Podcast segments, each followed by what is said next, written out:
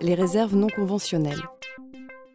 Je parlais de différence entre ressources et réserves. Ça, c'est un point vraiment important à cerner. Si on regarde les réserves en pétrole depuis les années 70, elles n'ont fait que croître, en fait. Et chaque fois, on se dit, mais bon sang, effectivement, on n'atteint pas le, le peak oil, comment ça se fait? On nous le prévoit, euh, mais parce qu'en fait, on est capable d'aller euh, justement extraire euh, ces ressources carbonées dans des milieux pour lesquels c'était impossible dans les années 70 ne serait-ce que technologiquement parlant.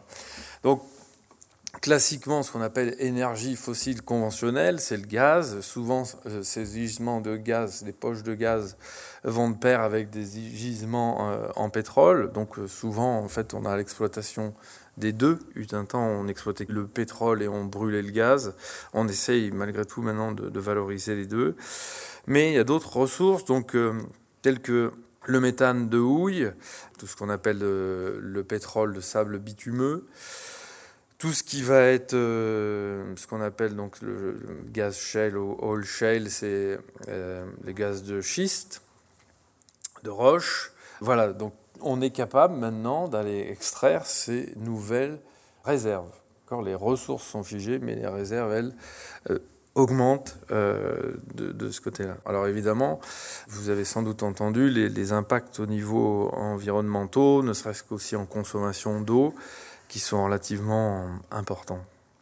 Donc euh, lorsqu'on regarde un peu les prévisions qui sont faites par, euh, par pays, Actuellement, c'est les États-Unis qui sont en pleine explosion vis-à-vis de, l'exploitation de, ces nouvelles ressources non conventionnelles et ils visent pour 2030 une autonomie énergétique au niveau gaz et pétrole, ce qui, au niveau géopolitique est en train de, bouleverser euh, tout ce que l'on avait euh, jusqu'à présent, ce qui explique que peut-être les Américains n'interviendront plus dans le Golfe, puisque, entre guillemets, les ressources euh, gaz et pétrole sont plus un problème pour, euh, pour eux.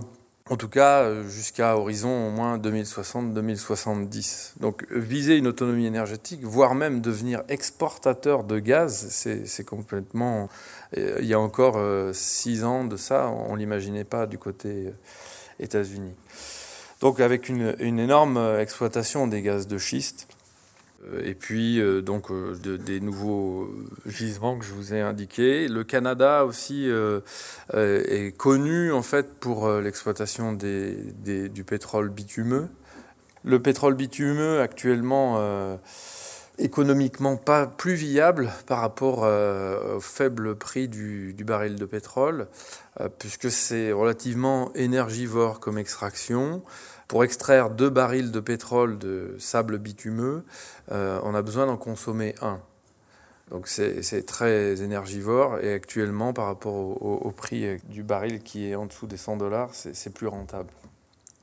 Voilà, bon, vous avez l'Australie, l'Inde, et ainsi de suite. L'Union européenne reste faible. Euh, il y a quand même euh, les Anglais, les Polonais qui regardent l'extraction du gaz de schiste Quoi qu'il en soit, en fait, euh, même si on voulait exploiter massivement nos réserves au niveau, je parle nos au niveau européen, de gaz de schiste, on arriverait à couvrir euh, au maximum 20% de nos besoins énergétiques. Jamais on atteindrait les, la, réserve et, l'autonomie énergétique telle que le visent les États-Unis, puisqu'on n'a pas ces réserves sous, nos pieds.